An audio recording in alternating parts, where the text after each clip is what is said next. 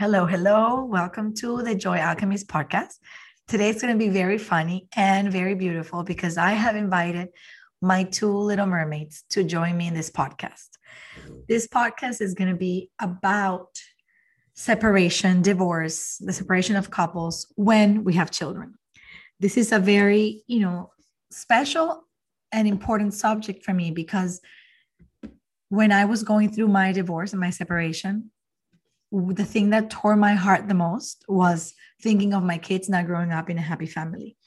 And it was really, really difficult to be honest with you. It took me about two years to be able to make the decision and, and do it.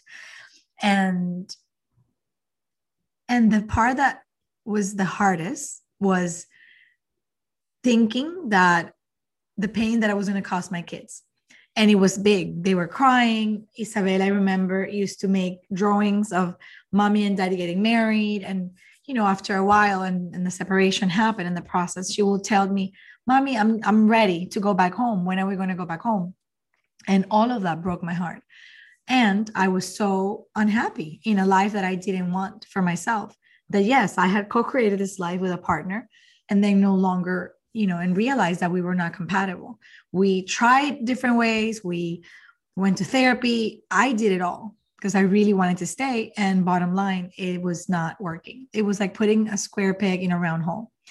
And now, fast forward nine years, I have my girls here with me, here with me, sorry, because we've been talking about it. And and with the process, and I help them go through the process, and we have therapy and they had drawing and play therapy because they were little. Juliet was three, Bella was what, 6 mm-hmm. Um, and now, fast forward, we talk about it. And the other day, I was talking to Seven, and I asked Risa, eh, I have clients and I have, you know, friends that rather stay in the relationship even though they're unhappy just because of their kids. And her answer was what, Bella? It's so much worse to stay in an unhealthy relationship for your kids because then they grow up and they think that's what a relationship is supposed to look like if you're gonna stay, if you stay in an unhealthy relationship that's or unhappy, unhappy relationship, it's not really serving any kind of purpose for your kids because they just want you to be happy. And if you're not happy, then what's the point of that? Exactly. We lead by example. So you're not happy and you're thinking that breaking up the family is the worst thing you can do. Of course, I always advise work it as best as you can, do all the work, first work on yourself as a woman and identifying who you are. You know what are the things that you love the most? Who do you want to become and who you want to be with? And try to work on that relationship because it's already there. But if you are unhappy and you're sure this is not for you you need to make a decision because your children are learning that and they're living life in a very uncomfortable scenario right julie i want to ask you Okay. Because I know it was hard for you when I got divorced. Juliet is my daughter. When we got divorced, she was three. Now she's 11 years old. And I want to ask you, Julie, do you now going back in time and thinking, right? Would you have rather me stay with dad, even though I was unhappy and we were fighting all the time? Or do you like your life now that you have gone through all the steps? I definitely like it better now because before I used to ask, um, if or I used to ask if they were ever going to go back together and why did they leave instead of coming back to each other. But now I like it much better because now she's happy. My mom's happy. And is your dad happy now too? Yes, of course. Do you remember before the fight or you don't remember? And you don't remember? She I was remember. little. Do you remember, Isa? Yeah. You guys would fight all the time and you'd yell at each other and sometimes yell at you. You'd get mad at us just for literally being kids. Well, of course, when mm. we're stressed as adults and we're unhappy, everything outside of us, you know, it's we're reactive to everything.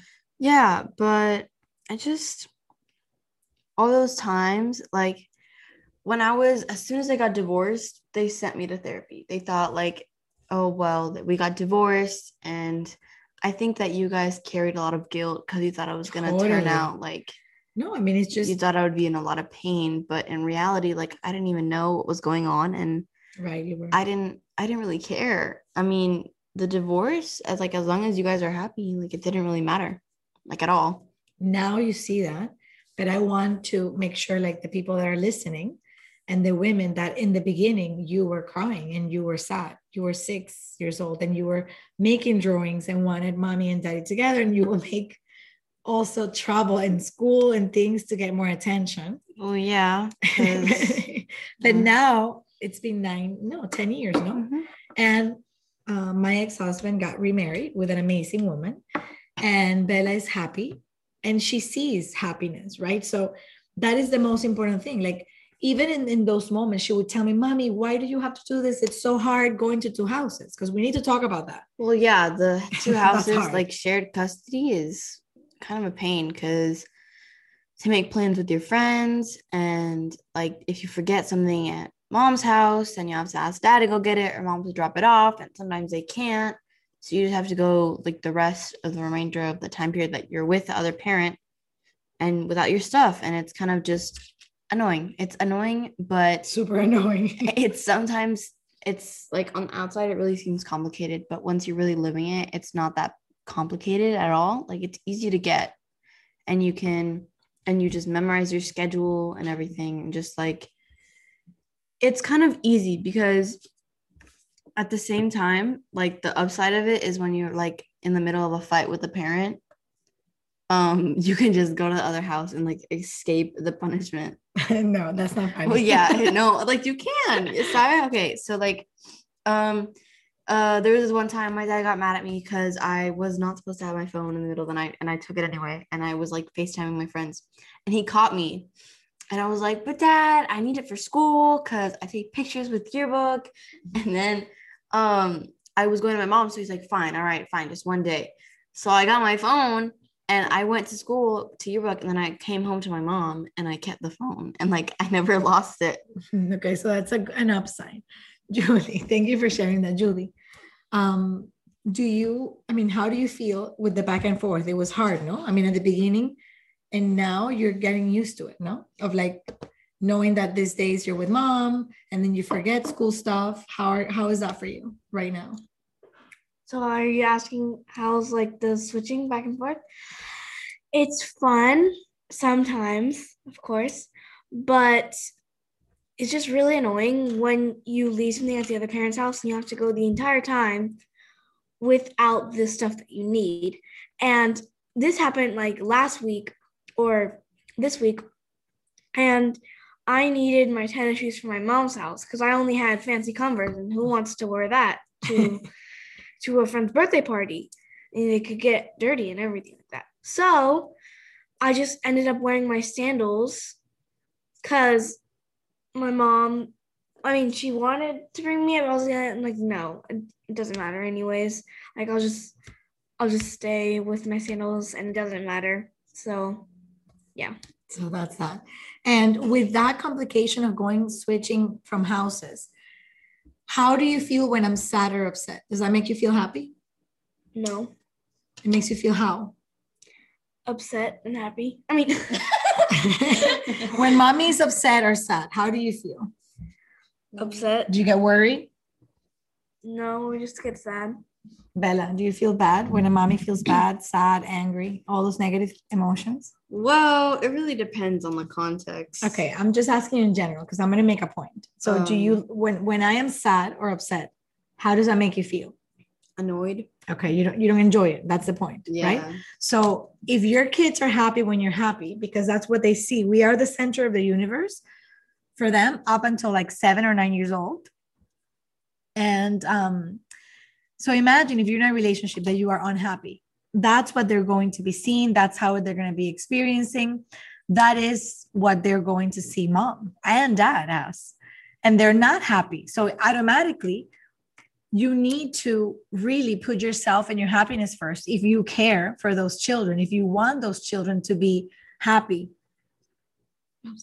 you need to understand that if they are seeing you unhappy seeing you upset fighting stressed they're going to absorb that. So no matter what's happening or what relationship you're in if it's a bad work relationship if it's a bad friendship um, family members whatever it is our fight and our work and and what we need to create is for us to become happy to find the joy to move through whatever painful situation is to break the codependence in relationships so that we can achieve that happiness because that's the only way our children our husbands our partners our friends the people around us can be happy And Melly, you also, wanna say something? Like, um, a key to all of this is just to really like be honest. You always have to be honest because, I mean, they were right when they said honesty is the best policy. Because, like, I as long as you're honest, like, just say what it is. You know, no matter how much it hurts i'd rather have the truth Exactly. Like that's the thing. Um for example, if I'm having a problem with a teacher at school and she's just not teaching me anything, I'm going to tell her, "Hey, you're not teaching me anything. Like you need to start teaching me stuff." Like it's the same thing. Like you have to be really really honest and you cannot sugarcoat things cuz that's just going to make the whole problem worse and it's just going to result in miscommunication. Like you have to say what it is. You have to work on your problems straight on. Like you can't just sugarcoat everything because, well with respect the way you say it is very important the way you present it well, yeah. but always confront and deal with the things if there's something that really bothers you you bring it up exactly. that's what you're saying right Yeah. And if it doesn't work out, you kind of just kind of say it was fun and you kind of got to move on because it's not good for you or your kids. So now looking back, both of you, Julieta and Isabella, knowing that your dad and I were not happy, you still choose the divorce, even with all the difficulties, because it's hard. Now, I mean, we're talking about nine years ago, and it's now it's fine and dandy and it's easy. But it took me about four or five years to stop crying of guilt at night when they used to go back and forth. So it's a process, right? But now, if I would tell, if I would could go to myself back there and four years ago, I would tell her it's gonna be okay. Don't don't be so hard on yourself. So for both of you, I have a last question before we go. Knowing what you know now, living what you have been living with mom and dad now, and the divorce and the partners that dad has had, and you know the the changes that mom has had, all of the things, the moving, knowing everything. If I tell you you would prefer mom to be in an unhappy marriage with dad or you would prefer what happened that we separated and divorce to become a better version of ourselves Divorce. right okay so that that is the message that i wanted to send with this podcast thank you isabella thank you Juliet- julieta i love you with all of my heart You switched up the names. That's okay. Nobody's looking at you. This is just a microphone. um, and I just, you know, this little podcast for me, it's like little doses of happiness because this is the message, you know. what are you laughing about? This podcast is just doses of happiness. My daughters make fun of me. We laugh probably 80% of the day. So I know this one was a good podcast because they allowed me to talk. So I was good without mm. laughing so much. I love you guys, and I hope you find some little golden nugget inspiration. some inspiration in these words. We're Look at talking. the golden nugget. Okay, please stop. We're talking from our hearts. I'm sharing my life, and through your heart. Isabella doesn't like my meditations that talks about breathing through the heart. Have an amazing time, and we'll be here next time. Bye. Bye. Peace out. Yeah.